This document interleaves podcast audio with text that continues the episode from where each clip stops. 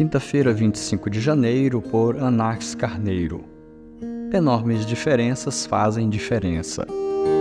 O nome desse homem era Nabal e a mulher dele se chamava Abigail. Ela era inteligente e bonita, porém Nabal era grosseiro e mau em tudo que fazia. Era descendente de Caleb. 1 Samuel 25, verso 3.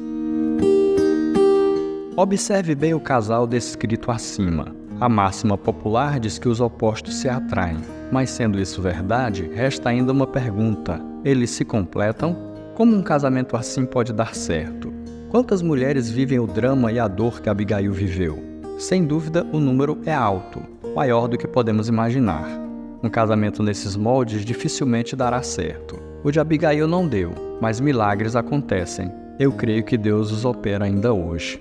Se você que está lendo esse texto se sente como uma Abigail, dou-lhe um conselho. Use sua inteligência a fim de ganhar o seu esposo para Deus. Já vi muitos nabais serem transformados. Não será um trabalho fácil, confesso, mas é possível ter vitória. Sugiro que leia o livro Jugo Desigual de Lee e Leslie Strobel. É uma fonte de consolo e encorajamento para toda Abigail.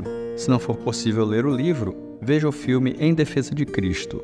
O filme também conta a história de Lee e Leslie. É simplesmente emocionante.